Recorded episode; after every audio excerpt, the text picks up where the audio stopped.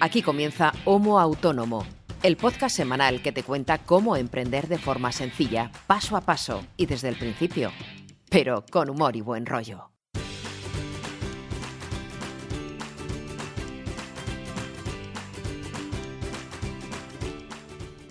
Hola, ¿qué tal? Muy buenas a todos y bienvenidos a este episodio número 49 de Homo Autónomo, el podcast de autónomos que hacemos dos autónomos para el resto de autónomos. Nos da igual que sean primerizos o veteranos, porque en el fondo todos tenemos las mismas preocupaciones, los mismos marrones, el mismo trimestre que pagar dentro de prácticamente una semana. En fin, si llegas por primera vez a escucharnos, te preguntarás, ¿quién es este loco que habla de autónomos? Pues bien, yo solamente conmigo mismo no podría hacer este podcast porque para mí me resulta mm, difícil eh, hablar solo durante una hora, que es más o menos lo que vienen a durar nuestros episodios. Del otro lado de la fibra, si todo va bien, y a César es verdad que ya le funciona la fibra, tengo a mi querido y a mi, a mi querido amigo y compañero César Brito, que es periodista, copywriter, creador de contenidos, gestor de redes sociales de forma profesional y que me está esperando ya para entrar como alma que lleva el diablo. César, ¿cómo estás? Hola, ¿qué tal? Efectivamente tengo fibra y todo en principio funciona como debería funcionar. ¿Cuántos megavatios te han puesto? No tengo ni idea. te pones fibra y no sabes cuántos te han puesto. me da igual. O sea, me da exactamente igual. Porque lo que quiero es que funcione y que funcione bien. Ya, ya. ya lo miraré, vaya. Bueno. Y del otro lado del cable, pues servidor, el que está hablando en este momento, que soy Ángel Martín, consultor de marketing online, y el que va a hacer de presentador de este episodio número 49, que es impar. El de la semana que viene, que será el número 50, le toca a César. Te digo una cosa, te falta la, clave de tu, digamos, especialidad, de tu expertise, que dicen los, los modernos. Eres especialista en transformación digital, que se habla poco de esto.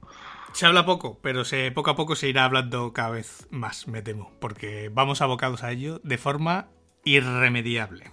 Bien, César, ¿cómo te ha ido la semana? Cuéntanos. Pues bueno, eh, bastante tranquilita, he estado trabajando un poco, ya estoy creando contenido para mis clientes habituales, aunque de forma muy tímida aún, son pocos encargos y pocos trabajos, parece como que el mes y el año eh, estamos grabando esto a inicios de 2020, no sé cuándo escucharás el podcast en tu vida real, pero estamos grabando esto cuando 2020 apenas ha dado eh, sus primeros pasos y parece como que le está costando a todo el mundo, vaya, iniciar un poquito la actividad normal, eh, olvidarse de las fiestas, de los turrones, de y parece como que estamos todavía un poquito perezosos. Y lo que tú decías también, también pendiente de, de la trimestral del IVA, que la voy a pagar dentro de poco, de organizando, igual que me pasaba la semana pasada, organizando un poco el tema de las facturas, los presupuestos, el tema de la cotización, aunque eso ya lo tengo casi superado y me he centrado este, esta semana, sobre todo aparte del trabajo, que como es poco, no me ha llevado mucho tiempo, eh, sí me he dedicado a eh, organizar el Bullet Journal, lo he publicado en mis redes sociales, si me seguís lo habréis visto, porque como en el inicio del año, pues normalmente yo por lo menos solemos aprovechar para mm, organizarte y plantear con mirada amplia lo que te espera el resto del año. Y a eso he dedicado gran parte de la semana, aparte de lidiar con el chico de la fibra, etcétera, etcétera. Sí, pues no es, que no es moco de pavo, ¿eh? que te vengan a instalar la fibra, hay veces que es mm, más costoso que un parto el pobre chaval estuvo aquí dos horas, eh, mi piso es muy pequeño, hay pocos metros, mucho recoveco, muchas habitaciones, muchas paredes, el cableado es complejo, aparte ya os comenté que aquí en mi comunidad de vecinos, como no hay prácticamente vecinos fijos, hay muchos estudiantes, hay mucha rotación en los alquileres de pisos, mm, es dificilísimo encontrar a un vecino que esté aquí siempre. Y como hay mucha gente y mucho tránsito, acceder a los a las habitaciones donde están las instalaciones del cableado de cobre y tal es complejo cada uno tiene su llave aquí hay muchos bloques por lo tanto muchos muchas llaves eh, la custodia de las llaves no siempre eh, no siempre es accesible y me ha costado bastantes semanas dar con las llaves de acceso correspondientes acceder a los sitios y aparte eh, lo que tú comentabas la dificultad que per se tiene el asunto de la fibra eh, óptica, pero bueno, en principio ya lo tengo instalado, está funcionando. No he notado mucha, mucho cambio, todavía. Me imagino que cuando tenga un uso más intensivo de Internet eh, me daré cuenta o con ciertas actividades que requieran más ancho de banda. Sobre todo lo vas a notar cuando descargues algo para navegación normal, no vas a notar gran diferencia, pero lo vas a notar cuando descargues, pues eso, un archivo voluminoso, mmm, cualquiera, me da igual, Mm, ahí sí que lo vas a notar, porque vas a ver la velocidad a la que te lo descargaba antes y a la velocidad a la que te lo descarga ahora. Ahí es donde tienes que ver esa diferencia y realmente ver si tienes los megas que has contratado o, no, o no te llegan esos megas. O si me debo cabrear, ¿no? Y aparte de eso, aparte de eso estaba, te lo comentaba fuera de micro, aparte de estar trabajando en mi libro, que ya te he desvelado en secreto de qué va y cómo va y tal. Em, ya lo contaré cuando pueda, pero a ti como, oye, eres amigo mío y te mereces saberlo porque hablamos de esto casi cada día, ¿no? Eh, aparte estoy planteándome eh, una desconexión digital bastante eh, extrema. Quiero decir, con... no hay que asustarse, ¿vale? No hay que asustarse, pero más que desconexión mm, me estoy planteando la intensidad de mi presencia en el contexto digital. ¿Qué quiero decir con esto? No puedo desaparecer de las redes sociales y de Internet porque gran parte de mi trabajo es digital y mi presencia, la presencia de mi marca eh, está en Internet sobre todo y no puedo eliminar este tipo de, estrategia de, marca personal, pero sí es cierto que me estoy dando cuenta que pierdo mucho tiempo eh, en las redes sociales, no siempre para trabajar, y eh, lo que tú decías antes, y tienes muy, fuera de micro, y tienes muchísima razón, es un ladrón de tiempo criminal. Y me estoy planteando seriamente limitar mi interacción eh, en Internet y en redes sociales a un tiempo, a un bloque de tiempo determinado, y a eliminar las redes sociales de mi teléfono móvil y de hecho usar muy poco el teléfono móvil. Que quien acceda a mí o pretenda acceder a mí sobre todo para temas profesionales, que utilice el correo electrónico y punto. Es pues más, estoy procedo en este momento, mientras hablo contigo, mm, a desinstalar Twitter, eh, Facebook, etcétera, etcétera. Sí, sí, desinstalando Twitter, desinstalado. Claro, claro, es que lo que me contabas antes de que te ibas a comprar un teléfono de 20 euros, ahorrate los 20 euros, desinstala las aplicaciones y ya está, así no tienes acceso a ellas. En fin. ¿Sabes algo que se llama a eso que me estabas hablando antes de la desconexión digital, a esto que acabas de contar? Se llama coste de oportunidad. Y de eso vamos a hablar hoy, amigo, porque vamos a hablar de perras, de dinero. Sí, de cómo gestionar un poco el dinero, porque si no lo gestionas, el dinero te acaba controlando a ti. Y eso es lo que no puede ser. Tú tienes que controlar tu dinero, no tu dinero a ti repasando la escaleta antes de comenzar a grabar contigo hoy, eh, y te lo he comentado eh, antes de grabar, digo, joder Ángel, lo hago todo mal. O sea, todo lo que planteas en la escaleta de hoy, todo lo que planteas para el programa en cuanto a organizarse y no solamente de forma física, sino mucho de mental, de plantearte los costes de las cosas, que cómo invertir ahora en esto y no en esto otro, lo hago todo mal. O sea, todo mal. Mi política de ahorro es nefasta porque pienso mal en el dinero. Pero es que es algo habitual o, es bastante más frecuente de lo que te puedas pensar. O sea, nosotros cuando nos educamos, o nos educan en este caso, el sistema educativo que hemos tenido, tú, yo y bueno, todos los que nos escuchan, porque más o menos estamos en la misma franja de edad, habrá gente un poco más joven o habrá gente un poco más mayor que, nosotros, eh, cuando estudiamos nadie nos enseñó a gestionar el dinero. Sí, aprendemos mucha matemática, mucha lengua, muchas naturales, muchas sociales, muchas cosas que ahora puedes encontrar en Google, que no te hace falta estudiar, pero nadie te enseña a gestionar pues esa pequeña paga que tenías de pequeño o hacerte ver el valor de esa pequeña paga que tenías de pequeño. Porque ¿hay alguna diferencia, por ejemplo, entre pagar con tarjeta de crédito o en efectivo? Porque en ambos mm. casos eh, gastas el mismo dinero. ¿No? Claro, el dinero es dinero, ¿no? En, ambos casos. Pues no, no es igual. Porque como veremos luego, el dolor de pagar no es el mismo. Y ah. veremos que es ese concepto de dolor de pagar, que seguramente sepas lo que es, porque es esa sensación que tienes, ese escozor que tienes cuando pagas algo. Cuando pagas mm. algo que crees que su valor Mm, está ahí no tan claro, ¿vale? Cuando, pago todo, en mi caso, cuando lo pago todo. A mí me duele todo. O por ejemplo, ¿qué es mejor opción? Un cerrajero que te abre una puerta, que viene y te abre la puerta en dos minutos y te cobra 100 euros, o otro cerrajero que viene, te abre la puerta, te cobra los 100 euros, pero tarda una hora y media o dos horas en abrirte la puerta. Pues el más rápido se supone, ¿no? Pero ¿por qué el más rápido en este caso?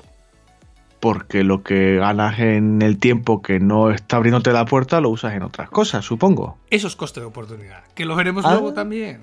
Ah, amigo. Y otra pregunta, ¿ahorramos lo suficiente para jubilarnos? ¿O para No. ir- irnos de vacaciones? ¿O para estar más tranquilos en el futuro? sé. No, en mi caso ya te digo yo que no.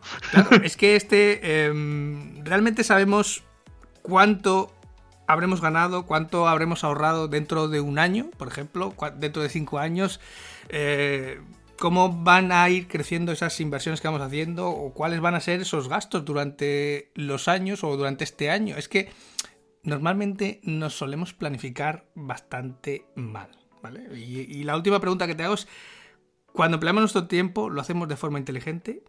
o muchas veces incluso lo malgastamos intentando ahorrar, por ejemplo, unos cuantos céntimos por irnos mm, 10 kilómetros más allá a la gasolinera más barata, pero luego muchas veces no somos capaces de emplear, por ejemplo, una hora o dos horas buscando la tarifa de fibra que mejor se adapta a nosotros, sino que tiramos por la compañía más conocida o por la que nos ha dicho nuestro amigo que es la mejor para su caso, pero que a lo mejor no es la mejor para nuestro caso. Estás preguntándome si hago algo, eh, en este caso eso, de forma inteligente. Quiero decir, ¿estás relacionando inteligencia conmigo? Parece que no me conocieras hace casi 20 años, quiero decir. No de- a lo mejor no de forma inteligente, pero sí de forma reposada. O sea, cuando digo pensar, eh, yo- la- el, el verbo pensar implica cierto raciocinio, cierto uso de la razón, por lo tanto, cierto uso de la inteligencia. Si, Bueno, eh, vale. Eso más o menos. No mucho, pero más o menos. no te creas que aquí estoy sobradísimo de, de neuronas, pero bueno. Entonces, no, no, pero bueno, sí. Aunque al final del episodio yo voy a dar mm, algunas recomendaciones que yo he ido aprendiendo con los años y que ahora sigo y intento mejorar año tras año, eh, voy a empezar desde lo más básico porque creo que en el episodio de hoy no es tanto una serie como de técnicas o de tips que yo pueda soltar y que la gente pueda implementar, sino que es algo que cada uno tiene que reflexionar un poco en su caso y sobre todo en su interior, porque cada uno tenemos una forma de ver el dinero diferente, pero desde la perspectiva desde nuestra cabeza, desde nuestro cerebro. O sea, realmente, ¿qué es el dinero para cada uno de nosotros? Para algunos puede ser algo completamente superfluo, para otros puede ser algo completamente vital, em, pero en realidad el dinero no deja de ser un trozo de papel o un cacho de hierro con una forma redonda. No, no tiene más. Es un sistema de intercambio. ¿Vale? Al final el dinero tiene ciertas características que es lo que lo hacen especialmente útil, y que es, que es general, que lo podemos intercambiar por casi cualquier cosa, ¿vale? Prácticamente el dinero te sirve para comprar cualquier cosa, aunque siempre dicen que hay cosas que no se pueden comprar con dinero, Ya, ya, ya. todo ya, ya sé- depende de la cantidad de dinero, ¿no? Claro, es que, como decía en una, en una película que me encanta y que recomiendo, no tiene nada que ver con el dinero, habla de, de estafadores y de ladrones y tal, pero es una película de ficción normal y corriente, se llama Nueve Reinas, donde Ricardo Darín hace un papel estupendo y le a uno de los protagonistas le pregunta si sería capaz de dejarse sodomizar por un hombre, eh, sin ser homosexual. Evidentemente dice que no, eh, y, digamos que estaban en un, están en un aseo público, en un, en un baño de un hotel, creo. Si lo habéis visto esta película, os sonará. Y con las servilletas, de, con los toallitas de papel, simula tacos de billetes y se lo pone sobre la mesa en el, en el lavabo y, dice, ¿y ahora te dejarías? Eh, no, aumenta el taco aún más. ¿Y ahora te dejarías? Y, va aumentando hasta que llega a una cantidad de dinero hipotético, imaginario suficiente y ante el mínimo segundo de duda, que sigue diciendo que no el, el interlocutor en la película, ¿no? Pero duda un segundo y Ricardo le dice, ¿ves? Lo que no faltan, mm, o sea, no faltan putos, lo que faltan son financistas. Quiero decir, lo que falta es la oferta adecuada. Todo tiene un precio, desgraciadamente. O sea, vivimos en una sociedad mercantilista y capitalista y casi todo tiene precio y, y se puede comprar, desgraciadamente, según mi criterio, pero bueno, eso es otro debate que no corresponde al de hoy. Pero es que además de ser general, o sea, de que lo podamos intercambiar por casi todo, el dinero es divisible. Es decir, lo podemos emplear para comprar cualquier producto independientemente de su tamaño. O sea, al final mmm, solo necesitas cierta cantidad de billetes, cierta cantidad de monedas. Además, es fungible porque no necesitas tener un billete o una moneda concreta, sino que lo puedes cambiar a su vez. Un billete de 100 euros eh, tiene el mismo valor que dos billetes de 50 o que 10 billetes de 10. Al final, eh, en ese caso es intercambiable y, y se puede hacer lo mismo con diferentes billetes o diferentes monedas. Y lo mejor de todo es que es almacenable. Es decir, lo puedes utilizar ahora o lo puedes utilizar en un futuro. Lo puedes guardar, lo puedes amontonar y digamos que el dinero ni envejece, ni se estropea, ni se pudre y es algo que siempre permanece ahí. Ojo, no quiere decir que, que sea almacenable, quiere decir que mantenga su valor, porque el dinero se devalúa. Uh -huh. Las 100.000 pesetas de hace, no sé, 20 años, 30 años, uh. no tienen el mismo valor, no tenían el mismo valor, 100.000 pesetas de hace 30 años, que los 600 euros de ahora, que claro. equivalen. O sea, 100.000 claro. pesetas de hace 30 años podías comprar, no sé, mm, casi media casa de muebles. Y ahora casi no te puedes comprar ni un teléfono móvil con el mismo valor. Por lo tanto, el dinero, aunque se almacena, se puede almacenar, eh, no conserva su valor porque se devalúa. Entonces hay que tenerlo también en cuenta. Cuando estaba repasando eh, la escaleta, mm, me estaba dando cuenta de que esto que, de que vamos a, a abordar ahora, que es el coste de oportunidad, es esencial pensar en ello y tenerlo, digamos, mentalmente presente, pero que es complejísimo de aplicar en, en, en, la vida diaria, en el día a día, porque casi nadie piensa en lo que gasta teniendo en cuenta el concepto de coste de oportunidad, pero es que es esencial para darle un valor real y tener una concepción más ajustada a la realidad de lo que algo vale y lo que estás pagando por algo. Es algo que se puede entrenar como casi todo en la vida. A ver, hoy vamos a hablar de coste de oportunidad, de valor, de compartimentar un poco ese valor o ese coste de oportunidad para hacerlo más digerible, más sencillo de calcular, porque si estuviéramos todo el rato calculando el coste de oportunidad de todo, eh, primero, la vida sería muy aburrida y segundo, eh, nos volveríamos locos. Claro, es que es agotador, es agotador. Entonces, el, el, hecho de que podamos hacer casi todo con el dinero no significa que podamos hacerlo todo. Normalmente tenemos que elegir. Tenemos que hacer sacrificios y escoger qué es y lo que no vamos a hacer, o sea, qué vamos a hacer y qué no vamos a hacer con ese dinero. Y te pongo un ejemplo, pueden ser 100 euros. Con 100 euros te puedes comprar, no sé, un par de zapatos muy buenos o te puedes comprar, pues a lo mejor 10 aplicaciones para tu teléfono de 10 euros. Y uh -huh. son el mismo valor, el mismo billete, digamos así, y tiene distintos usos. Pero a esos 100 euros o le das un uso o le das otro. Pero no le puedes dar dos usos. Tienes que escoger siempre. Uh -huh. Entonces, esto significa que de forma consciente o inconsciente, cada vez que utilizamos el dinero, tenemos que considerar el coste de oportunidad. Y al final, ese coste o costes de oportunidad es que simplemente son alternativas, o una cosa u otra. Es decir, mm. el coste de oportunidad son aquella cosa a la que renunciamos, bien en el presente o bien en el futuro, para poder hacer algo. Es decir, representan esas oportunidades que sacrificamos cuando tomamos una decisión. Es decir, la decisión que descartas cuando en lugar de zapatos eliges aplicaciones o viceversa. Eso es. Por ejemplo, cuando pensamos en el coste de oportunidad del dinero, deberíamos pensar que el dinero que gastamos en una cosa no lo vamos a poder gastar en otra. Ni ahora, ni en cualquier momento del futuro. O sea, si te lo gastas ahora esos 100 euros en ese par de zapatos, esos 100 euros volaron. Sí, tendrás un par de zapatos de un valor de 100 euros, pero esos 100 euros ya no los vas a poder emplear en otra cosa. Entonces, uh -huh. esta tendencia a descuidar ese coste de oportunidad, a calcular ese coste de oportunidad, muestra que la forma de pensar que tenemos con el dinero es un poco defectuosa. En parte por lo que decía antes de que no nos han educado a pensar en el dinero. Hemos aprendido mucha matemática. Yo llegué a hacer integrales en el instituto.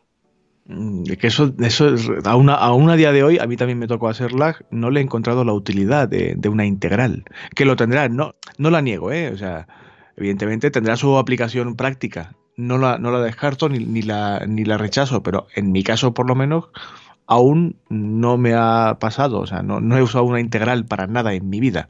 Pero en ningún caso, en el colegio, te explicaron qué eran los impuestos, eh, cómo se calculaban, eh, pues eso, qué es el coste de oportunidad, cómo se maneja el dinero, cómo se ahorra, eh, no sé, cómo se devalúa el dinero, explicar un poco esa economía básica que todo el mundo debería tener y que, por ejemplo, los americanos sí que lo tienen mucho más interiorizado que nosotros, o algún, en otros países europeos sí que mm, lo tienen mucho más por la mano que nosotros. Nosotros, nosotros aprendemos hasta llegar a hacer integrales de no sé qué grado o de... o, sí, integrales o matrices o lo que cálculos complejos que hoy en día prácticamente lo haces con cualquier aplicación en el ordenador o con cualquier software que sí que desarrolla una parte de tu cerebro o de tu raciocinio, pero ahí se queda, ¿no? Es un conocimiento que sí, te amuebla la cabeza, pero no es útil en el día a día. Entonces, aunque deberíamos pensar en ese gasto en términos de coste de oportunidad,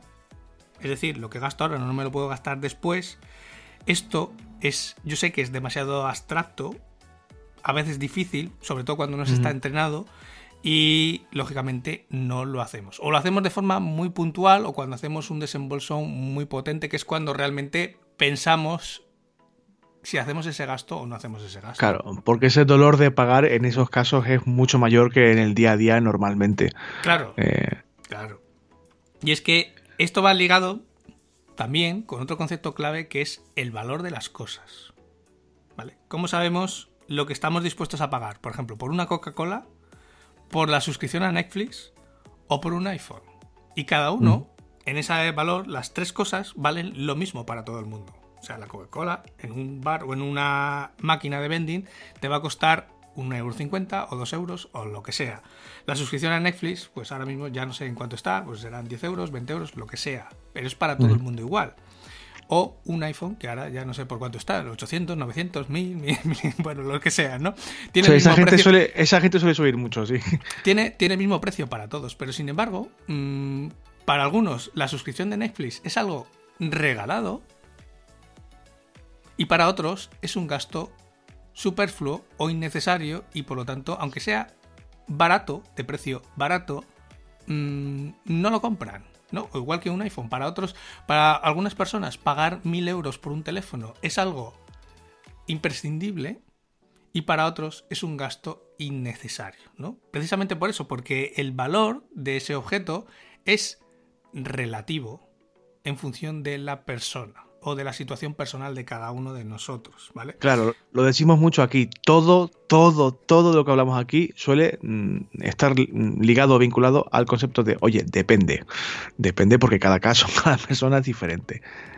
Mira, el valor refleja al final el precio económico de algo. Es decir, lo que estamos dispuestos a pagar por un producto o por un servicio, por ese iPhone, por esa lata de Coca-Cola o por esa suscripción a Netflix.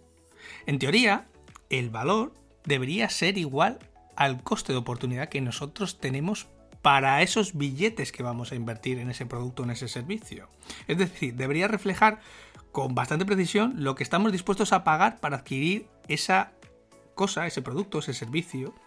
Y todos deberíamos gastar nuestro dinero en función del valor real de las distintas opciones que tenemos disponibles. Pero no hay que olvidarse de que el valor es algo relativo para cada uno de nosotros. A ver, te pongo un ejemplo. ¿Qué prefieres comprarte? ¿Una camisa que tiene un precio de 60 euros? ¿O la misma camisa con un precio de 100 euros, pero que, ojo, está en oferta con un 40% y solo cuesta 60 euros?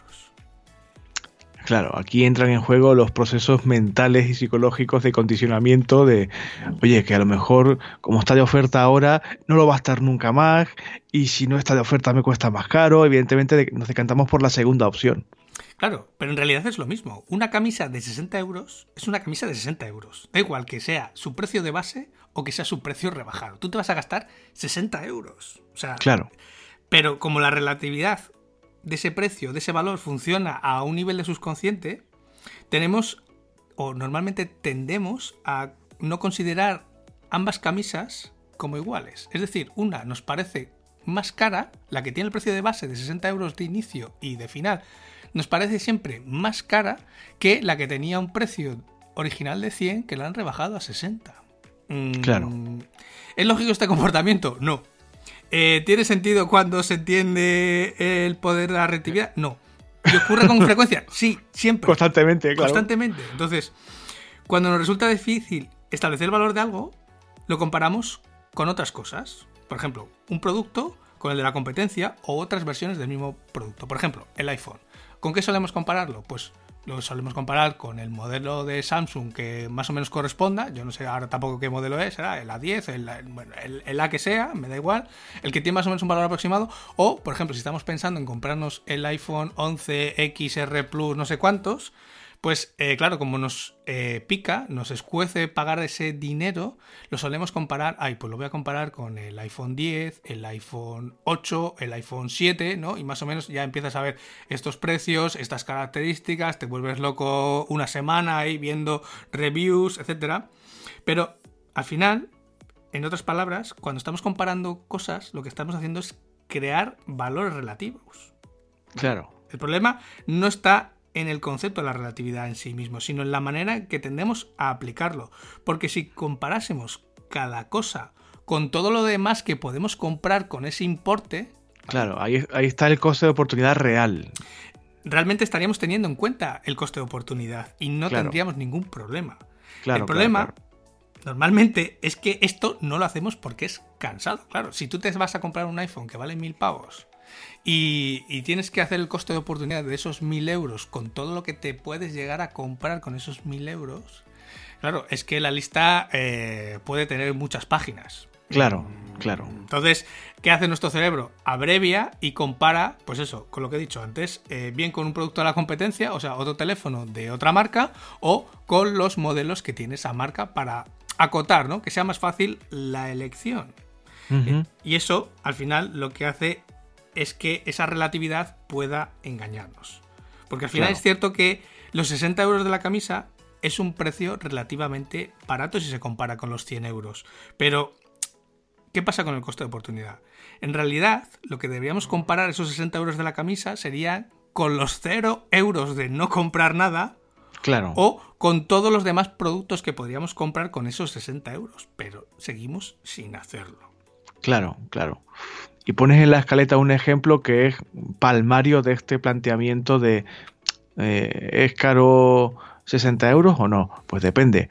Claro, mira, te pongo, y lo, puse en el ejemplo porque es algo que normalmente a mí me suele pasar, ¿vale? Cuando te vas de vacaciones, pues eh, yo normalmente, yo me voy poco de vacaciones, pero cuando me voy me gusta irme bien, aunque sea pocos días, pero me gusta siempre irme a un hotel bueno, eh, que tenga buenas comodidades, o sea, no me gusta ir de mochilero, ya esa etapa de mi vida ya la pasé, entonces prefiero irme muchas veces menos tiempo, pero bien, ¿no? Entonces, cuando te vas de vacaciones a un hotel, bueno, de 4 o de 5 estrellas, me da igual, eh, no te enfadas cuando te cobran 4 euros por un refresco.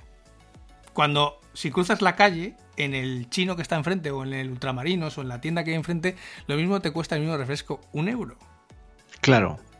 Pero esto se debe muchas veces a que, eh, claro, cuando estás de vacaciones en ese hotel, pues claro, eh, la pereza muchas veces te invade. Y claro, o si estás en el chiringuito, que estás ahí como un rey, eh, con tu cervecita, con tus rabas, con tu, ahí, con tu pescadito frito. Em, claro, y lo comparas con lo que te ha costado irte de vacaciones a ese chiringuito en esa playa paradisiaca, que has pagado el avión, has pagado el hotel, has pagado el coche de alquiler, no sé qué, o sea, las excursiones, todo, todo lo que has pagado, al final, esos cuatro euros que te está cobrando el tío con una Coca-Cola, te parece... Son de risa, claro. Efectivamente, de risa comparado con lo que ya te has gastado, con esos cientos o a veces hasta miles de euros en las vacaciones, ¿no? Claro, claro, claro. Y ahí está esa relatividad del valor, porque al final las gangas te pueden hacer, eh, o esas ofertas te pueden hacer sentir especialmente inteligente o a veces especialmente tonto, porque nos pueden hacer creer que estamos obteniendo un valor que los demás no tienen. Porque vuelvo al ejemplo de la camisa. El hecho de ahorrarse 40 euros en la camisa, en lugar de tener que pagar los 100, normalmente a casi todo el mundo le da que pensar que puede usar esos 40 euros extras para gastarlos en otra cosa. Esa es la concepción general que normalmente todo el mundo tiene. Pero si lo pensásemos de forma racional, en términos de coste de oportunidad, no deberíamos medir el valor de lo que no gastamos, es decir, de esos 40 euros que no estamos gastando porque la camisa la han rebajado. Claro, sino lo de los sí re- te gastas, sino claro. de los 60 euros que sí te estás gastando. Claro, claro. Pero nuestro cerebro lo que hace es al contrario. Ah, cojonudo, la camisa valía 100, ahora vale 60. Ah, vale, pero como tenía pensado gastarme 100 y ahora vale 60, pues me fundo otros 40 euros extra en otra cosa que tampoco necesitaba. Hay veces que es, sé que es irracional, pero eh, intento hacerlo la medida posible, lo más divertido que sea, porque son situaciones que las que yo también he pasado. Ojo, yo, eh, yo no nací sabiendo de, de estas cosas. Ni, ¿Seguro? ¿Seguro? Seguro. Eh, yo esto ha sido a base de leer libros porque es un tema que me interesa. Eh, hay veces que me considero enfermizo con el tema del ahorro. Y mm, no sé, tengo esa. No sé si es eh, algo genético, que, no sé, vendrá por parte de mi abuela. No sé si. eh, o tengo eh, algo ahí en mi ADN por si, por si vuelvo a otra guerra, no sé. pero lo del tema del ahorro es algo prácticamente enfermizo. Entonces intento darle muchas vueltas a cómo estirar un poco las perrucas, ¿no? Para, que, para que cundan más. Entonces, esta contabilidad mental mmm, hay que intentar compartimentarla, ¿no? Porque si estuviéramos todo el rato haciendo cálculos de coste de oportunidad, como decía antes, nos volveríamos locos, ¿vale? Eh, est- Esto de la, de la compartimentación es, lo que yo principalmente me he dado cuenta que en mi caso por lo menos lo hago totalmente mal. O sea, para mí eh, la fuente de ingresos es una, lo que diría el cómico español David Broncano, el chorro gordo, y yo no, y yo no compartimento, yo tiro de ahí, voy tirando y esto que vamos a comentar ahora de compartimentar eh, hace que el evaluar el coste de oportunidad de las cosas sea, no te digo tirado, pero un poquito más cómodo o más fácil. De hecho, luego lo, lo veremos al final, ya cuando, cuando hable de esos últimos tips o consejos o recomendaciones. Luego explicaré ese tema de compartimentar de forma física, que es un poco a lo que hacían las abuelas, a nuestras abuelas, de meter el dinero en sobrecitos, ¿no? Hacer como partidas, ¿no? Esto que es algo físico, material, que es algo que muchas veces ahora no hacemos por la comodidad que tenemos de el pagar con tarjeta, el pagar de forma online, las cuentas eh, bancarias online, etcétera, es algo que antes resolvían muy bien nuestras abuelas. Pero me voy al hecho de. Vuelvo a nuestro cerebro, ¿no? Hay que intentar volver al origen del problema, que es normalmente es nuestra cabeza. Este concepto de contabilidad mental fue creado, yo no me lo he inventado, esto lo creó el señor Dick Taylor y podemos poner la referencia bibliográfica en, las notas del programa, aunque tampoco quiero hacer aquí yo un- una tesis sobre, sobre finanzas personales. ¿no? Y el principio básico es que nuestro comportamiento financiero es similar o debería ser muy similar al de las empresas. ¿Vale? Si has trabajado alguna vez en una empresa, mm, cada departamento tiene un presupuesto anual. Se hace el presupuesto para toda la compañía, para toda la empresa, y luego se divide en las distintas áreas. Sea cada área o cada departamento le corresponde un presupuesto para tirar todo el año. Igual que cada ministerio tiene su presupuesto para tirar du- durante todo el año, ¿vale? Y lo gasta según lo va necesitando. Entonces, si un departamento o un ministerio se queda sin dinero demasiado pronto, lo siento mucho, pero ajo y agua, peor para él. Porque hasta el año que viene no tiene más pasta. ¿Vale? ¿Cómo funciona esto si nos lo llevamos al terreno personal? Pues en nuestra vida privada también asignamos nuestro dinero a ciertas categorías o bolsillos, podríamos llamarlo, ¿no? De hecho, hay una teoría que es el bolsillo del consumidor, eh, por la que muchos negocios incluso han cambiado de ese bolsillo imaginario del consumidor. Y te pongo un ejemplo que le pongo muchas veces a mis alumnos porque hace mucha gracia. ¿Tú te acuerdas de las ópticas cuando eras pequeño? Yo es que tengo Eh, gafas desde que tengo uso de razón. Creo que tengo gafas Sí, yo, ta- yo- cuatro- yo también. sí, sí. desde los cuatro años. Entonces yo cuando iba a la óptica, cuando era pequeño, aquello era como entrar en el laboratorio del doctor Bacterio. O sea, te recibía un tío en bata, tenía el cacharro de medirte la vista, que pones ahí la cabeza eh, de forma, no sé, de forma extraña, en el escaparate casi. De hecho, te hacían, eh, te ponían las gafas esas de Bartolo y te veía la gente que pasaba por la calle. Claro, esto, las ópticas, hace años estaban en el bolsillo del consumidor de la salud. entraban dentro de lo que sería la categoría de salud. ¿Qué pasa? Que en España, los españoles, destinamos muy poco dinero al cuidado de nuestra salud. Apenas muy poco porcentaje de la población tiene un seguro médico eh, complementario a la seguridad social, eh, no sé, mm, o, gasta cierta cantidad de su presupuesto en invertir en salud. ¿Qué pasa? Que en los últimos años, si te das cuenta, las ópticas, esas que antes entrabas como si fuera el laboratorio, el laboratorio del doctor Bacterio, ahora se han transformado. Ahora parecen una tienda de Zara. O de, moda, claro, sí, sí. Efectivamente, de moda, tú lo has dicho bien. Ya no está el señor con bata. Ahora te reciben con un uniforme, como pueden ser las dependientes de Zara o de Stradivarius. Son asesores de estética, vaya. Las gafas están colocadas como en los percheros de una tienda de moda si te das cuenta. Ocupan toda la superficie de la tienda. De hecho, hay mucha más luz. Las ópticas antes eran un lugar, mm, no tenían tanta luz, eran un lugar más oscuro. Eh, ahora tienen un mogollón de luz. Y el horrendo cacharro con el que te medían la vista, que sigue existiendo, y las gafas de Bartolo te las siguen poniendo, eso está oculto. Está en una sala detrás que no se ve, que cuando te tienen que graduar la vista te llevan para atrás para que no se vea. Claro, ¿por qué han hecho este giro las ópticas? Y ahora, eh, si te fijas en los anuncios de la tele de las ópticas, hay alguno que hasta incluso lo dice, me gustan las marcas. Es una famosa marca de ópticas que tiene este sentido de me gustan las marcas que ha girado hacia la moda. ¿Por qué? Porque el bolsillo del consumidor, ese bolsillo imaginario, esa cuenta, ese compartimento imaginario de la categoría moda del consumidor, en este caso en España, es mucho mayor. Claro. La prueba la tienes que ahora la gente se compra gafas cuando no necesita gafas. O sea, hay gente que llega gafas solo la montura, no lleva cristales. Ya, eso siempre me ha parecido un poquito absurdo, sobre todo para quienes como tú y como yo hemos llevado gafas toda la vida.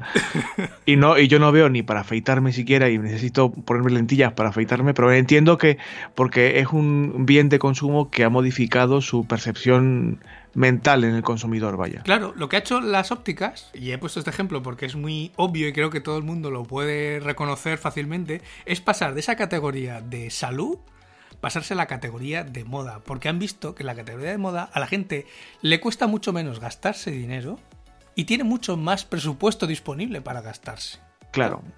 Entonces, por eso la gente se compra una montura de 50 euros, aunque no necesite gafas, por el simple hecho de la moda de llevar gafas, porque el de la tele las lleva, pues yo también las llevo.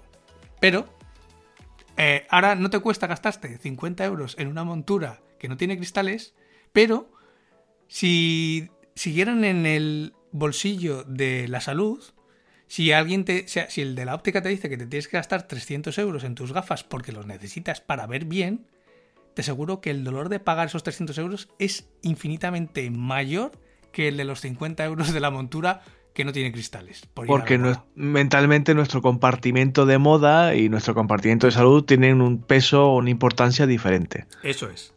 Tendemos a establecer distintos presupuestos para ropa, para entretenimiento, para el alquiler, para pagar facturas, para ocio, para la salud, para múltiples cosas, ¿no? Cada uno en función de su situación personal.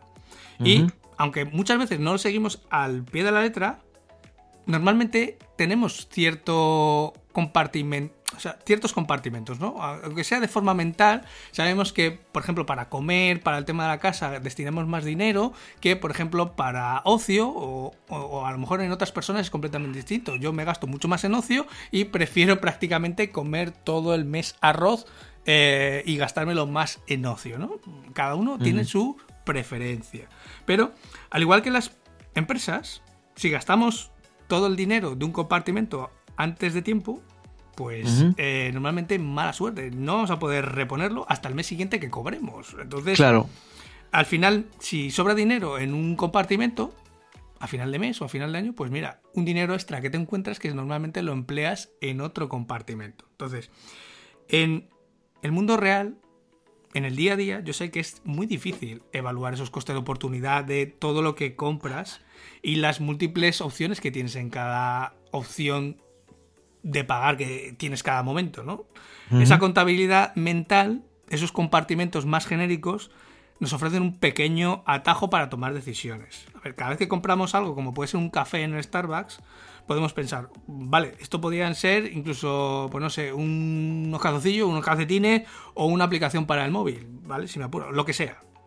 Pero en vez de eso, eh, de hacer ese coste de oportunidad con todo lo que podríamos hacer con esos 5 euros del café, eh, lo que hacemos es contabilidad mental y metemos ese café en el apartado de comida y bebida, de ocio, de cada uno, su compartimento, que sabemos que tenemos, mm, pues más o menos nos podemos gastar unos 100 euros al mes, ¿vale? Y en eso, así no tenemos que considerar el coste de oportunidad de esos 5 euros, sino que, bueno, lo hace mucho más manejable, ¿no? Al final, pues mira, estos 5 euros podrían ser la mitad de lo que tengo previsto hoy para comida o, o puede ser lo que tenía previsto como ocio para el viernes o la mitad de ocio que tenía para el viernes. No, al final es mucho más manejable, se vuelven más simples esos cálculos. Sí, mentalmente por lo menos es más cómodo hacerlo así.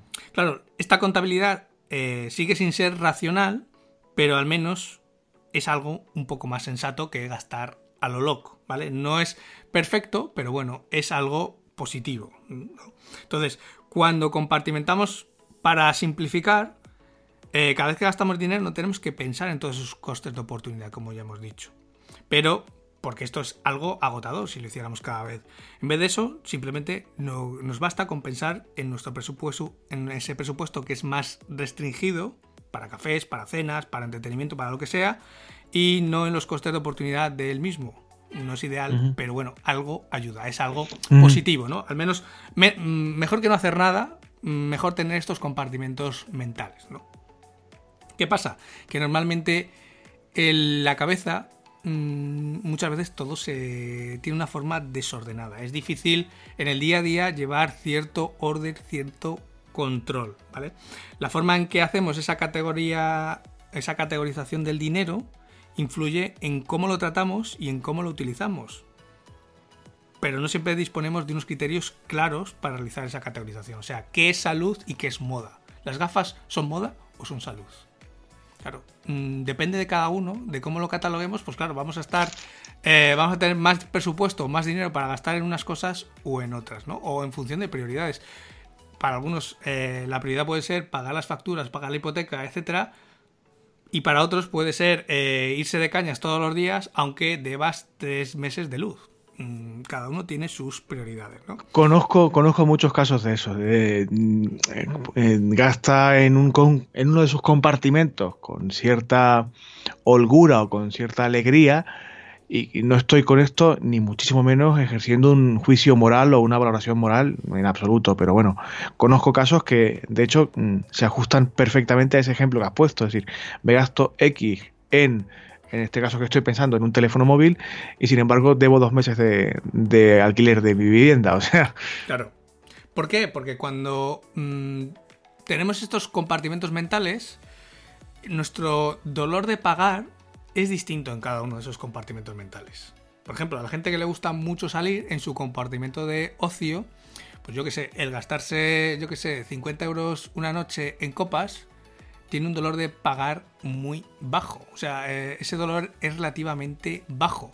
Cosa que a lo mejor en la categoría de salud, cuando te tienes que cambiar las lentillas de ese mes, claro, como el dolor de pagar es más alto, te escuece más gastarte dinero en esa categoría, eh, pues es que de hecho sueles preferir gastarte los 50 euros en copas a cambiarte las lentillas. Es algo, ya sé que muchas veces se puede rayar lo absurdo, pero si lo pensamos fríamente, eh, seguro que a todos en alguna categoría de estas mentales nos pasa.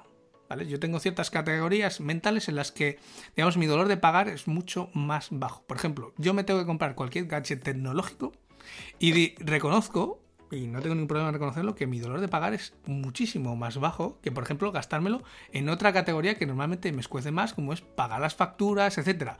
¿Las pago? Sí. Eh, ¿Me duele más pagarlas? También.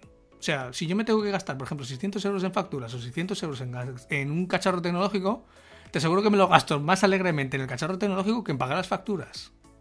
Ya no, y creo que eso nos puede pasar eh, a, todos y todas, aunque no sea en tecnología, como es tu caso, puede ser eh, en ropa, en, en viajar, en... Claro, cada uno en su compartimento, en los compartimentos que ha hecho en su cabeza. A ver, esa idea abstracta de la que estábamos hablando del dolor de pagar se basa en esa sensación que tenemos de coño, de que duele, de que escuece pagar ciertos gastos. Claro. El dolor de pagar es el resultado de dos factores. El primero es el tiempo que transcurre entre que el dinero sale de tu cartera y que consumes ese producto por el que has pagado, ¿no? Al final, cuanto más tiempo pasa, o cuanto, perdón, cuanto más corto es ese tiempo, más dolor tenemos. Cuanto más tiempo pasa entre el que el dinero sale de la cartera y lo pagas, o sea, digamos, eh, sale de tu cartera y tienes el producto, menor es ese dolor de pagar, ¿vale? Y el otro es la atención que prestamos al pago en sí mismo. Entonces, la fórmula del dolor de pagar es algo tan simple como que el dolor de pagar es igual al tiempo que pasa entre que pagas y tienes el producto, más la atención que tienes al pago en sí mismo. Pero ¿cómo, ¿cómo, es esto de pagar? Es que no he entendido muy bien eso de pagar antes. ¿Cómo, cómo va eso? sea... Mira, te lo voy a poner con tres ejemplos. Nosotros cuando pagamos algo, normalmente podemos pagarlo por adelantado, podemos pagarlo en el momento que lo compramos o podemos pagarlo incluso hasta después de haberlo comprado. Y ahora lo vamos a ver. Cuando pagamos antes, por ejemplo, cuando pagamos antes de consumirlo, el consumo en sí mismo casi nos parece indoloro. Porque en ese momento ya no hay que, en el momento que vas a consumirlo, ya no tienes que pagarlo ni preocuparte por el pago futuro. Te pongo un ejemplo. Si tú te vas a ir de vacaciones, por ejemplo, en septiembre, ¿vale? Y te vas a ir a, yo qué sé, a Berlín de vacaciones, por ejemplo. Tú lo que haces es mirarte los vuelos ahora, porque te sale mucho más barato. ¿Vale? Te metes en la página de Ryanair o de la que sea y miras los vuelos. ¿Qué pasa? Que como ahora te sale más barato, los vuelos los pagas ya. Porque lo que tienen los vuelos es que los pagas en el momento que los compras. ¿Qué pasa? Que realmente tú has comprado los vuelos hoy, pero los vas a disfrutar en septiembre. ¿Qué pasa? Que cuando llega septiembre y te acuerdas de que, oh, coño, que tengo que imprimir la tarjeta de embarque que, me que me toque ir de viaje, que, no me, tengo, que me tengo que ir de viaje y te das cuenta de que los vuelos los pagaste eh, seis meses o siete meses antes, claro, ese pago que realmente se hace efectivo cuando te estás montando en el avión, que es cuando estás consumiendo ese servicio, digamos que cuando estás usando el servicio, no te está doliendo nada el haber pagado ese vuelo, porque como lo pagaste hace tanto tiempo, ha pasado tanto tiempo entre que hiciste el pago y consumes el servicio o el producto, eso es prácticamente indoloro. No tenemos sensación de que nos duele, aunque nos duela pagarlo, ¿vale? Tenemos un dolor momentáneo en el momento que pasamos la visa cuando estamos comprando los vuelos, pero luego cuando consumimos realmente el servicio, digamos que no nos ha costado tanto eh, ese dolor. Y, te lo pongo muy sencillo. El caso de los viajes es un ejemplo muy claro. Los vuelos los pagas por adelantado, pero muchas veces el hotel lo pagas cuando estás allí. De hecho, es un ejemplo muy, muy, muy obvio que, de hecho, muchas veces me pasa. Yo los vuelos, pues normalmente los, pago por adelantado, por lo pagar por adelantado, Ryanair o la compañía que sea, pero el hotel lo reservas con Booking y siempre tienes la opción de pagarla en el momento o pagarla cuando estés en el hotel, ¿no? Porque ¿para qué los voy a pagar? ¿Para qué voy a pagar el hotel por adelantado si no sé si me va a gustar el hotel? Si, lo si, me, si me tengo que cambiar, claro, si pasa cualquier cosa. Entonces, normalmente usas la opción de no, no, pagar en el hotel. Porque me cuesta lo mismo. Pagarlo por adelantado o pagar en el hotel te cuesta lo mismo, ¿no? Entonces, no, no, mejor lo pago en el hotel cuando llegue. Entonces, cuando tú te montas en el avión, la sensación de haber pagado los vuelos es muy baja. No, no tienes ese dolor de pagar porque lo pagaste hace muchos meses.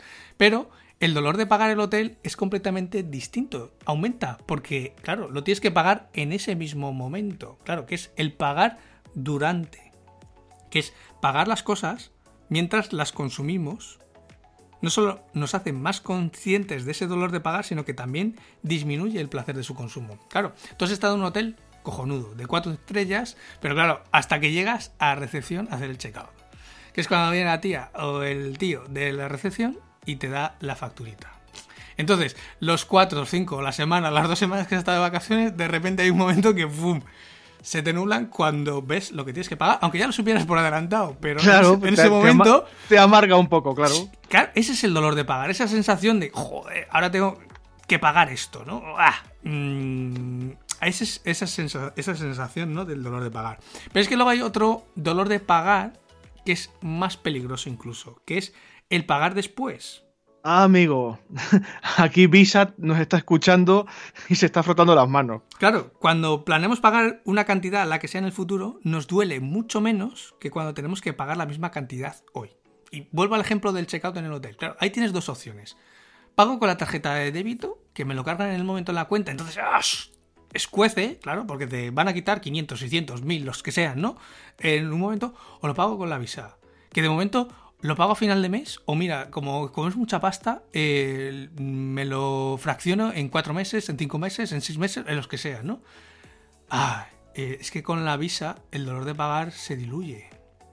Porque, claro, de momento lo vas a pagar a final de mes, no lo pagas en el momento. Entonces, esa sensación de que te estabas cociendo cuando estabas viendo la factura desaparece. Bueno, ya lo pagaré a final de mes, o lo fraccionaré, o lo que sea, ¿no? Pues ese dolor de pagar desaparece.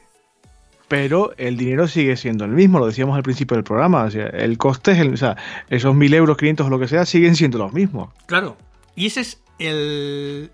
Esa es la característica mm, más buena y también más perversa que tienen las tarjetas de crédito. Y por eso llegaba a... Digamos que he seguido un poco esta secuencia, ¿no? Eh, porque su principal fuerza psicológica que tiene esta tarjeta de crédito es desvincularte de ese momento del pago, ¿no? De diluirlo en el tiempo, de retrasarlo. Cuanto más después lo retrases, menor será tu dolor de pagar. Y si menor es tu dolor de pagar, estarás dispuesto a comprar más cosas, o a comprar cosas más caras, porque tu dolor de pagar siempre será inferior a lo que debería ser real, ¿no? Ojo, ojo aquí a la, perversión del sistema, ¿eh? O sea... Claro, aquí los costes de oportunidad se vuelven mucho menos claros, por lo que también está disminuyendo el, el, dolor de pagar. Claro, si tú tienes una compra de ese hotel que te acabas de gastar mil euros o que has consumido mil euros de servicios en ese hotel, pero Claro, como no los pagas en el momento, los pagas con una visa, los vas a pagar a posteriori, a final de mes, lo fracciono en tres meses o en seis meses o lo que sea. Claro, el coste de oportunidades, ¿cómo calculas el coste de oportunidad? Eso, claro, aquí ya tienes que empezar, aquí la cabeza eh, te, fluye, porque mm, o tienes la hoja de cálculo delante para poder hacer los cálculos, o es imposible calcular el coste de oportunidad, porque claro, esos mil euros repartidos en seis meses resulta que luego van a ser eh, ciento y pico euros o 200 euros cada mes, que eh, claro, la cabeza hay un momento que se te bloquea, ¿no? ¿no? No lo puedes calcular. Y entonces, al final, lo que te hacen las tarjetas de crédito es que te inducen a gastar más, con mayor rapidez, con más descuido y con menos memoria de la que tendríamos si pagásemos al contado o en ese mismo momento, ¿vale? Te llevan a pensar en los aspectos positivos de la compra realizada y no tanto en los puntos negativos o el inconveniente que es separarnos de ese dinero, porque como realmente estás haciendo una operación ficticia, o sea, estás comprando algo, pero realmente el dinero no sale de tu cuenta, sino que sale a posteriori o lo reparto o hago eh, distintas cuotas, em, es algo un poco perverso, ¿vale? fíjate, de todo lo que hemos hablado hoy, posiblemente sea la única práctica que yo sí que eh, la llevo a cabo creo que con o sea, de, la forma correcta, que yo no tengo tarjetas de crédito, solo tengo de débito, nunca compro las cosas eh, financiando su importe total, es decir, si tengo el dinero que cuesta X cosa, sea cual sea su precio, lo, y lo necesito y lo he valorado y lo pago, lo pago, pero no me compro, por ejemplo, no sé qué te digo yo, un portátil financiándolo a X, lo que tú decías ahora, aquí cientos de euros al mes, porque, porque no, o sea, porque quiero darle el valor realmente que tiene. y, quiero que cuando eh, ese dolor de pagar me, meta la leche, eh, notarlo y, ser consciente de ella. Porque por eso yo ni financio, ni tengo eh, pagos aplazados, ni. creo que es lo único que hago bien de todo lo que hemos hablado hoy. Mm. Pues sí, porque además sigues el consejo de mi abuelo, que siempre me ha dicho que es no gastar más de lo que tienes. Y esa es la economía más básica que puedes realizar. O sea, si gastas más de lo que realmente tienes, mm, mal. Siempre será muy mal, muy mal, muy mal además. Entonces, antes de ya de pasar a estos consejos finales y terminamos el tema, podríamos decir que la prominencia es el término más adecuado para designar la situación en la que somos conscientes de la existencia de algo, en este caso de esos pagos. El hecho de que exista esa prominencia, esa conciencia, es lo único que nos permite sentir ese dolor de pagar y por tanto saber reaccionar, juzgar y evaluar todos esos costes y beneficios que tienen nuestras elecciones a la hora de comprar cosas o de adquirir servicios, etcétera. Digamos que esa conciencia es mucho mayor, realmente somos mucho más conscientes de lo que nos estamos gastando, por ejemplo, cuando pagamos en efectivo, cuando pagamos con un cheque, cuando pagamos con una tarjeta o por último cuando pagamos online. Digamos que va de más a menos. Nuestro nivel de conciencia es mucho mayor en los pagos en efectivo, va disminuyendo los cheques, va disminuyendo las tarjetas y por último va disminuyendo con los pagos online, hasta prácticamente no tener conciencia de lo que estamos gastando. ¿no? Es un poco... Era hacer un poco de repaso en nuestra cabeza de lo que supone pagar por las cosas, porque en base a lo que supone o lo que no supone pagar por las cosas, vamos a tener ciertos hábitos o no tener ciertos hábitos, ¿no? Y aquí es con lo que yo he aprendido durante bastantes años, a base de leer libros de unos, de otros, va sacando pequeñas perlas que es lo que hace que poco a poco vaya mejorando esa situación mm. financiera, ¿no? Bueno, y no solamente leer, sino practicar. De hecho, eh, Está claro. lo, has comentado alguna vez por aquí, incluso fuera de micro, a mí me lo has dicho alguna vez, la, práctica de la compartimentación, perdón, tú lo, llevas eh, al extremo de que físicamente tienes cuentas separadas para, entre comillas, muchas comillas, partidas presupuestarias diferentes. Sí. De hecho, Mm, ahora lo vemos. Voy con esos últimos consejos finales. A ver, después de todo lo que he venido hablando en el episodio de hoy, creo que a todo el mundo le puede quedar extremadamente claro cuál es el primer consejo, que es no usar la tarjeta de crédito. No tenerla si se puede, vamos. No tenerla. A ver, muchas veces el banco te asocia una tarjeta de crédito porque le interesa que tengas una tarjeta de crédito, por lo que hemos visto en el episodio de hoy porque el dolor de pagar es menor, porque vas a comprar más, porque vas a comprar cosas de mayor cantidad y al banco, en resumidas cuentas, le interesa porque la tarjeta de crédito es un producto que eso que te permite pagar a final de mes o dividirlo en cuotas como a ti te venga bien. Claro, ¿qué pasa con esas cuotas? Que al final estás pagando intereses. Claro. Claro, si tú te compras, por ejemplo, el último iPhone que vale 1000 euros. Vamos a poner un ejemplo rápido y, más o menos me lo invento, ¿no? Pero es bastante aproximado porque algún día he hecho la simulación con, la, con, la, con, las, con el sistema de las tarjetas de crédito que yo tengo en el banco, ¿no? Entonces, si tú tienes, por ejemplo, un, algo que te has comprado de 1000 euros, pongamos un iPhone, lo puedes pagar con la tarjeta de débito y en ese momento tus 1000 euros salen de tu cuenta. En ese caso, el dolor de pagar es mayor pero digamos que financieramente esto es mucho más sano, ¿vale? Porque estás gastando lo que tienes.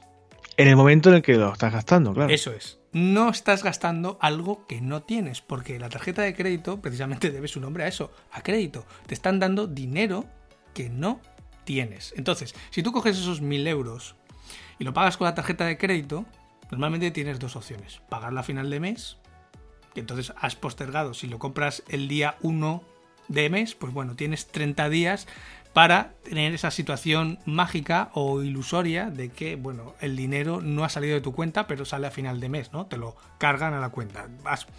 Eh, a lo mejor no te viene bien pagarlo a, final, a primeros de mes porque te han venido un montón de facturas o de cargos y quieres dejarlo para final de mes, que es cuando tienes nueva entrada de dinero. Vale, me parece correcto. Hasta aquí sería correcto. Lo que ya no es correcto es por ejemplo, dividirlo en cuotas. Porque, por ejemplo, si cogemos esos 1000 euros que nos ha costado el iPhone y lo dividimos en seis cómodas cuotas para pagarlo en los próximos seis meses, que nos van a salir pues ciento y pico euros cada mes, eh, claro, a nosotros nos va a parecer mucho más cómodo de pagar. Pero lo que no estamos viendo es que al cabo de esos seis meses habremos pagado casi 50 euros más de intereses. Claro. Claro, si esta operación la hacemos con asiduidad durante el año, o incluso mm, vamos metiendo más compras, lo que pasa con las tarjetas de crédito es que realmente llega un momento en que no sabes lo que estás pagando en esas cuotas que te están metiendo en la cuenta. No sabes qué incluye, qué gastos claro, que has no sabes si esto es del iPhone, si es de las vacaciones, si es... Claro, llega un momento que es liquidación de tarjeta de crédito, no sé cuánto, liquidación de tarjeta de crédito, no sé cuánto, y pierde la perspectiva de dónde se está yendo tu dinero. Y aparte de que estás pagando intereses. Porque claro, si tú al final haces tres operaciones de esos mil euros, o sea, te compras tres cosas de mil euros al año, aunque sea, compro las eh, compro el primer, eh, hago el primer pago de 1000 euros, lo liquido en los meses que sean, hago otra compra de 1000 euros, lo liquido en los meses que sean, y hago otra compra de 1000 euros, lo liquido en los meses que sean. A final de año, por los intereses, habremos pagado casi 150 euros de intereses. Claro. 150 euros que, por coste de oportunidad, podríamos haber dedicado a infinidad de cosas. Y que no, y sin ser una cantidad muy alta, eh, a ver, ya es algo respetable. 150 euros en el supermercado rentan mucho, por poner un ejemplo de coste de Claro, oportunidad. Es que esos 100 precisamente por eso, esos 150 euros eh, en intereses que hemos tenido con la tarjeta de crédito, para alguna familia eh, puede ser una compra entera en el supermercado. Una compra incluso grande en el supermercado. Claro, simplemente por el hecho de usar una tarjeta o usar otra. O sea, digamos que ese crédito, esa tarjeta de crédito, disminuye nuestro efectivo disponible al cabo del mes. Y ahora lo, lo explico. El segundo consejo, que yo este lo intento cumplir siempre a rajatabla en la medida de lo posible, es pagar todo con la tarjeta de con la tarjeta de débito, perdón, que iba a decir de crédito, no, con la tarjeta de débito. Todo. Cuando digo todo es desde pagar un- euro con 15 del parking a, no sé, mm, un café muchas veces, eh, mm, hay veces que cuesta, ¿eh? Mm, Sí, de te, te iba a decir que muchas veces, si son importes bajos, a la gente no le hacen nada de gracia que pregunte, oiga, ¿puedo pagar con tarjeta? Entonces yo normalmente lo que hago es, eh, ya tengo hasta el ojo entrenado. Cuando entro en cualquier sitio, lo primero que hago es buscar en la puerta... en- La pegatina. La pegatina, efectivamente. Eh, si se puede pagar con Visa o si no. Si no, si no se puede pagar con la tarjeta, mm, muchas veces no entro. Precisamente por eso, porque intento pagarlo todo con la tarjeta de débito. Y vale, y, y de esto yo tengo muchas discusiones muchas veces con mi madre, con mi padre, pero siempre mi padre siempre dice lo mismo, joder, nunca llevas efectivo, un día te pasa algo. Digo, ya, pero es la única forma de que tengo absolutamente todo controlado lo que gasto. Porque cada cargo que haces con la tarjeta de débito aparece reflejado en la cuenta. Entonces, sabes en qué se ha ido ese euro 15. Aparece el concepto en la cuenta, ¿vale? Que a veces cuesta identificarlo, pero sabes que se ha ido en esta cosa concreta. Cosa que si sacas, por ejemplo, 20 euros, 50 euros del cajero en efectivo, aunque pagues ese parking, aunque pagues ese café, aunque luego pagues, no sé, unos calcetines que te has comprado, el dinero en efectivo no deja rastro. A no ser que vayas acumulando los tickets y luego eh, pues vayas siguiendo algún sistema tipo Kakebo o lo que sea, ¿no? Vayas apuntándolo todo a posteriori. Es más fácil pagarlo con la tarjeta y queda apuntado de forma automática. Entonces, por eso, Claro. simplemente es por eso, porque el dinero en efectivo muchas veces no sabemos en qué nos lo hemos gastado. Sí, ves en el extracto de la cuenta que te has sacado un día 100 euros en efectivo, pero no sabes en qué se fueron Pero- esos 100 euros. Exacto, exacto. Y al final, el tener ese control es uno de los puntos de estos consejos finales. Sigo. El tercer consejo es tener siempre un fondo de emergencia. Un colchón. Aquí fallo, fallo yo estrepitosamente, por ejemplo. Fallo de forma estrepitosa, de hecho. Pues es algo que deberías hacer ya. ¿Vale? Sería. eh, por eso, más o menos los he puesto en el orden que yo creo que deberían estar. ¿Vale? El primero es no usar la tarjeta de crédito para no incurrir en intereses ni en créditos, es decir, para tener la mayor cantidad de efectivo posible. El segundo es pagar todo con la tarjeta de débito para tener todos los gastos controlados y todos los gastos apuntados.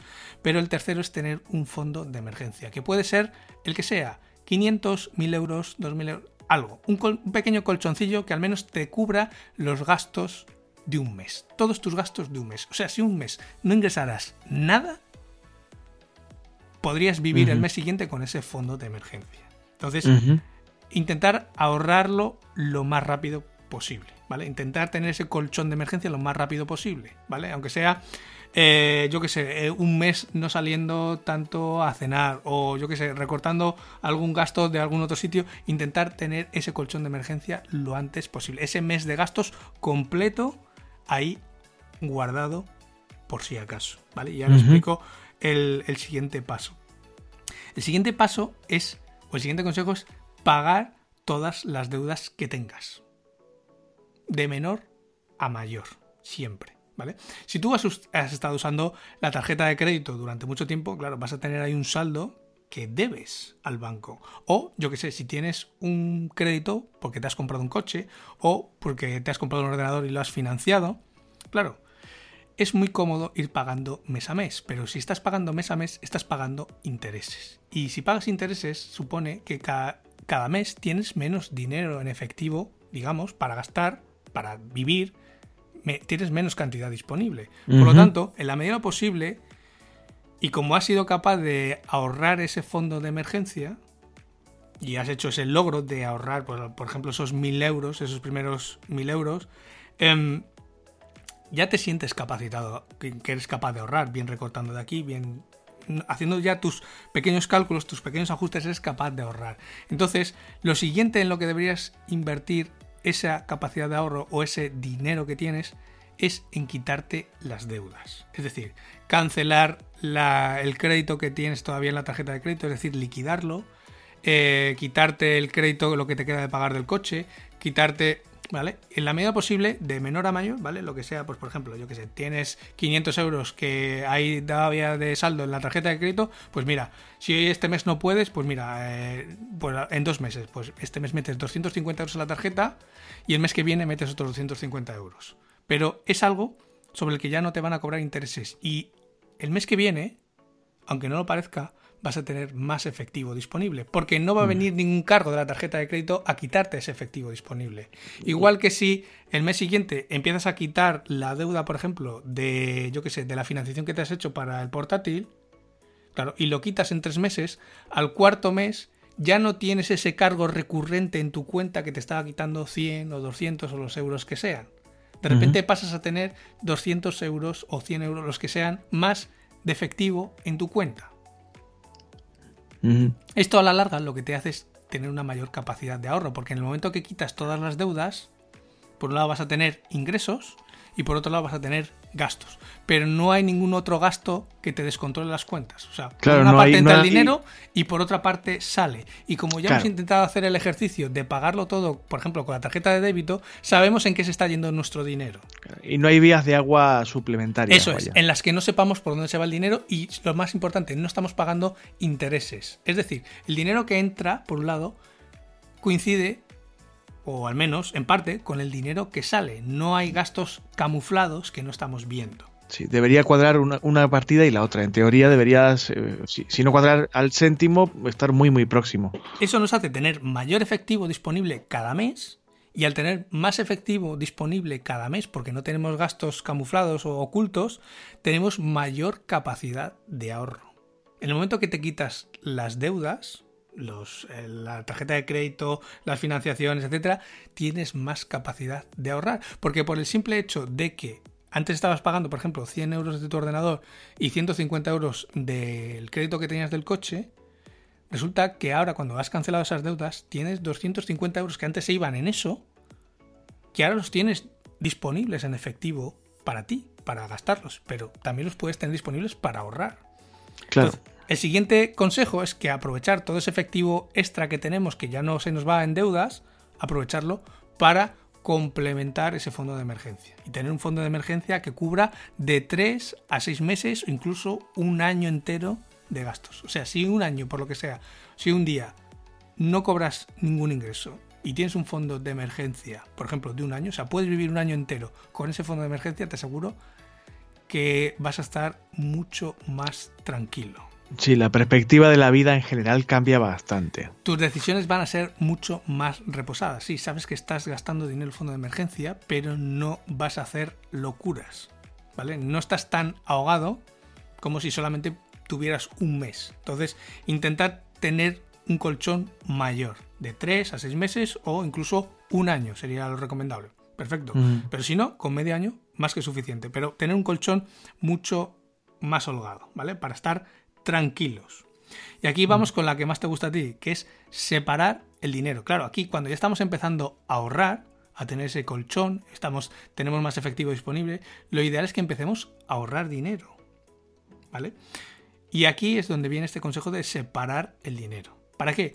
Para disminuir esa ilusión monetaria que nos supone tener mucho dinero en la cuenta bancaria. Claro, si tú estás viendo en la cuenta bancaria que tienes 3.000, 5.000, 6.000, 10.000 euros, claro, Si a ti se te cruza por la cabeza eh, de repente que te quieres comprar el nuevo iPhone que cuesta 1.300 euros, como tengo 10.000 euros, pues me lo gasto. Claro. Y ahí es donde nos engaña muchas veces esa ilusión monetaria. Entonces, aquí, aquí radica mi principal error, que cuando tengo pasta me la gasto. Entonces, lo mejor es ir separando en esa compartimentación que veíamos antes mental, hacerla real, física, como hacían antes las abuelas con los sobres, pues aquí lo puedes hacer con distintas cuentas. Hay entidades en las que te puedes abrir prácticamente infinitas cuentas para lo que quieras. Yo, de hecho, tengo en ING, tengo eh, no sé cuántas cuentas abiertas, tengo una por proyecto. De hecho, lo de lo que tenemos de afiliados de Homo Autónomo, lo que cobramos por los patrocinios, va directamente a una cuenta y está solamente para eso. Y ahí está separado. Yo sé que eso, lo que hay ahí, es de Homo Autónomo. Punto. Ahí, y eso no se toca. Entonces, tener una cuenta para gastos diarios, en la que vamos a meter mm, lo que corresponde a los ingresos y de donde van a ir tirando pues esos suministros que tenemos contratados, donde vamos, donde, de donde tira nuestra tarjeta de débito, etcétera, ¿no? Digamos, la cuenta del día a día.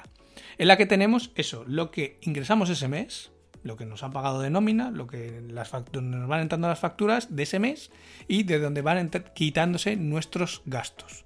¿Por qué? Porque así tenemos una ilusión monetaria mucho menor. Porque si tenemos, por ejemplo, un efectivo de 2.000 del que se van a ir descontando el alquiler, la luz, el agua, el gas, etcétera, claro, cuando se van descontando los gastos de esos 2.000 euros, resulta que a mediados de mes resulta que tienes 900 euros. Claro, si tienes 900 euros en la cuenta y solo ves esos 900 euros, te aseguro que no te compras un móvil de 1.300 euros. Claro. Claro. Entonces, ¿de dónde va ese otro dinero que hemos ido ahorrando? Pues a una cuenta de ahorro separada y me apostaría a decir incluso que no veas. Por eso yo tengo mm, dos entidades bancarias. Yo normalmente trabajo con el Santander y trabajo con ING. La parte del día a día la tengo con el Santander. La parte del ahorro, no por nada, porque tampoco es que no dan ningún interés ni nada, o sea, simplemente son cuentas de ahorro, no tienen nada, es porque no los veo. Ni siquiera tengo la aplicación del móvil instalada. De hecho, se va transfiriendo automáticamente cada mes cierta cantidad a la cuenta de ahorro, para que así se vaya acumulando. ¿vale? Y es algo que no veo. Yo sé que hay un colchón, de hecho ahí está ese fondo de emergencia, pero no lo veo a diario. Yo sé que tengo dinero ahí. Pero, de hecho, algunas veces entro y me sorprendo. Digo, coño, pues hay aquí. hay, más dinero, hay, más dinero de lo que pensaba, claro. Porque se va transfiriendo y, como no lo ves a diario, pierdes esa ilusión eh, monetaria que decíamos antes, ¿no? Tú estás en tu día a día, en esos mil euros o dos mil euros los que tengas, y no te estás percibiendo que tienes más dinero. Porque ese dinero, digamos que no está para gastarlo. No es, no es algo que debamos gastar. Porque no es su objetivo. Claro, el objetivo es tener dinero ahorrado. ¿Vale? Por lo que pueda pasar, porque a veces las cosas van bien y a veces las cosas no van tan bien. Entonces, tener una cuenta separada para el ahorro. Tener, por ejemplo, una cuenta separada para los impuestos. Aquí, que somos autónomos. Eh, claro. aquí viene el dolor de pagar el IVA.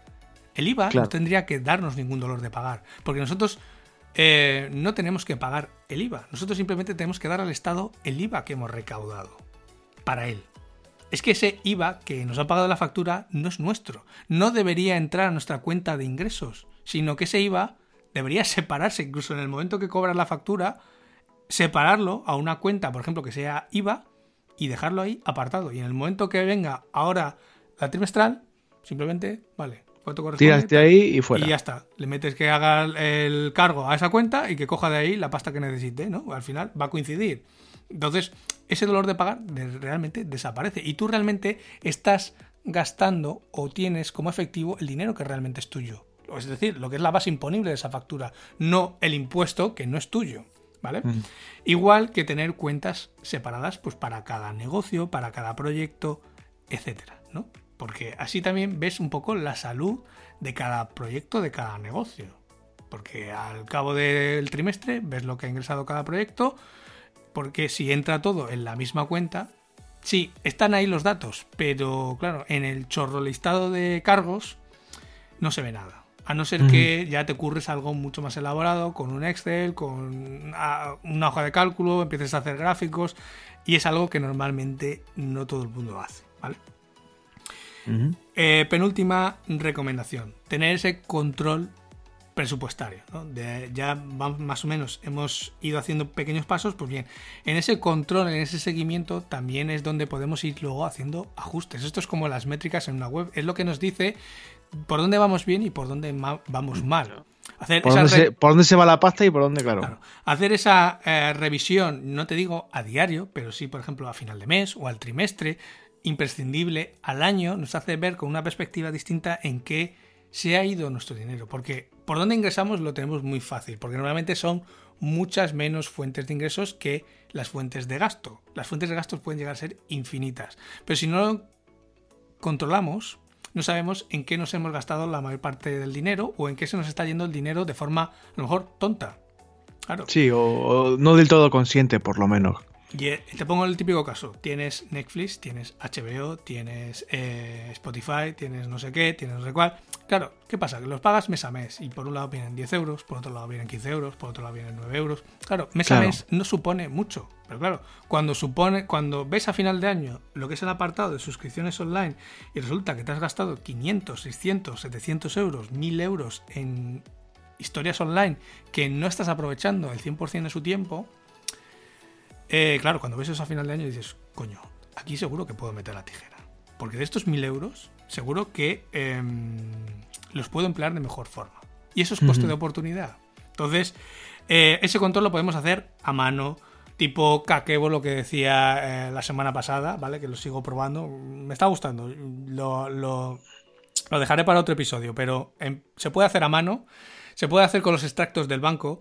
Se puede hacer algo un poco más em, automatizado, no automatizado, sino un poco más fácil de manejar, como puede ser con una simple hoja de cálculo en Excel, ¿vale? ¿Podemos llegar a pintárnoslo en un Google Data Studio? Sí, de una, sería una forma un poco más pro. Es algo que estoy también pensando en desarrollar, ¿no? En hacer una especie como de Excel muy sencillito, del que luego podamos hacer un dashboard y ver en qué categorías están yendo nuestro dinero, ¿no? Al final, bajarte el extracto del banco en un Excel, en un CSV, meterlo en la hoja de cálculo y que se nos pinte de forma gráfica en qué se va el dinero, ¿no? Porque si no lo vemos es difícil. O usar alguna de las aplicaciones como pueden ser ThinkTonic, MoneyWith, etc. ¿Vale? Mm.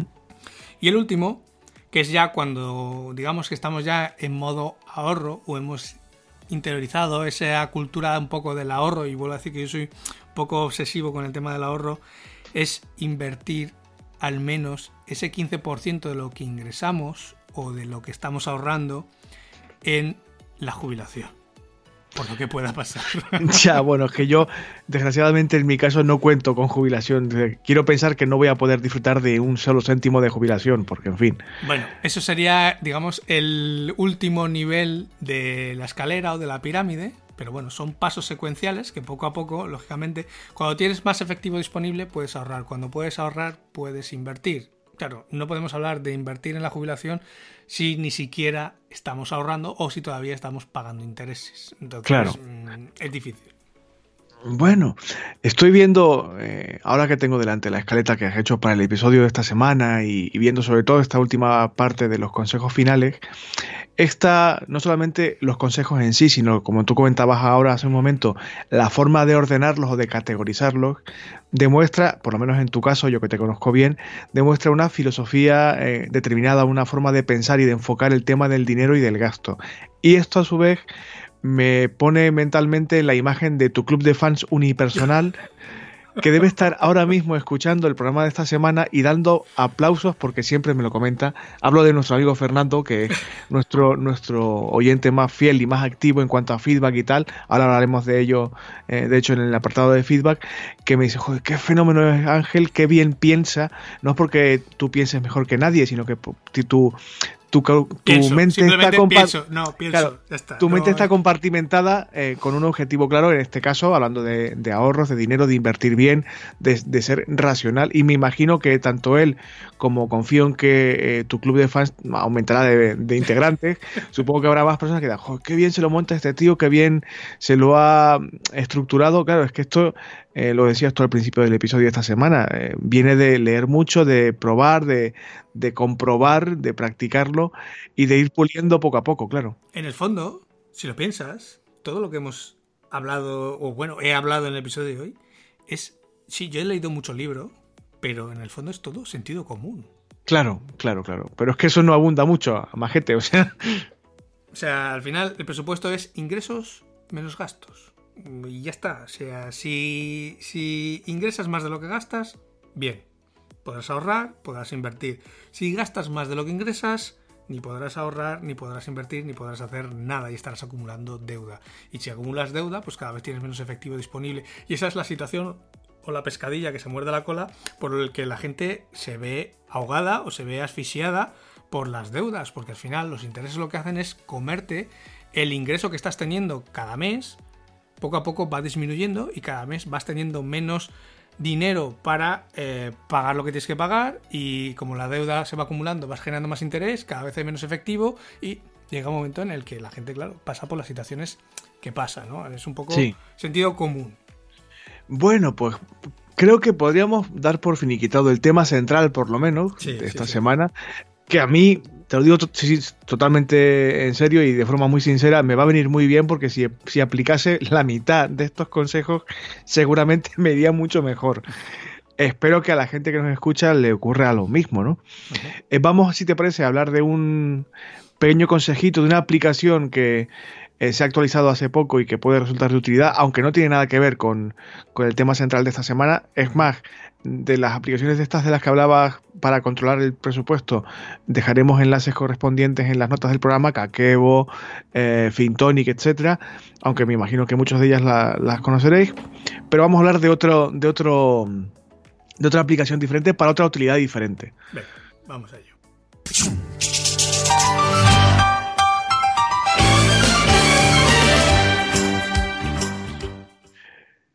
Si eres de las personas que por el motivo que sea, por tu trabajo, por, por las características de tu proyecto, tienes que estar constantemente tomando notas o recortes, apuntando cosas y a su vez necesita, por el volumen de notas que tiene, tenerlas organizadas o, estructuradas o acceder a ellas de forma rápida, eh, esta aplicación te va a gustar o te va a interesar si no la conoces, cosa que es poco probable, pero por si acaso. ¿De qué aplicación se trata? Pues mira, la he descubierto hace relativamente poco, hace un par de semanas yo creo, desde primeros de año. Es una aplicación que es para el ecosistema de Apple, es para los Macs, para los Apple, para, o sea, para los iPads, los iPhone, etcétera, pero que te permite leer y hacer esquemas a la vez. Digamos, sería la aplicación que yo hubiera soñado tener cuando estudiaba. Porque, es, porque es eso, he empezado ahora a leer, ya he comentado que ahora mm, eh, el propósito de este año, o uno de mis propósitos de este año es leerme al menos un libro a la semana. Y desde que he empezado a usar esta aplicación, mm, he empezado a decir que no me leo los libros, que me los estoy estudiando. Porque a la vez que vas leyendo, puedes ir subrayando y la aplicación de forma automática te va haciendo un esquema, pero un esquema que a la vez puedes complementar haciendo búsquedas, incluso dentro de la misma aplicación te permite buscar en Google, en Wikipedia, traducir un texto, meter imágenes, o sea, te puedes hacer un esquema todo lo ampliado que tú quieras con toda la información que tú quieras. Entonces, es una forma de leer los libros mucho más reposada, mucho más intensa, podríamos decir, y que, bueno, para la gente que le gusta leer, aprender, etcétera, se la recomiendo infinito. Sí que es una aplicación de pago, pero eh, vale eh, cada céntimo mm, que vale. Hablamos, hablamos de lecturas digitales, entiendo, ¿verdad? Sí, sí, sí, sí, claro. Bueno, la aplicación que no lo he dicho es Margin Note 3, ¿vale? Porque había una versión 2, pero ahora es la versión 3 los dejaremos como siempre en los enlaces del programa. Y para terminar, eh, el apartado de feedback, ya lo avanzaba hace un momentito, eh, nuestro queridísimo amigo Fernando, uno de nuestros oyentes más fieles desde el principio prácticamente, y a su vez los que son más activos y los que interactúan más con nosotros, nos recomienda cosas, nos comenta cosas, tanto buenas como malas, es presidente de tu club de fans. Desde, desde esta semana, con el episodio de esta semana, creo que lo será aún más todavía.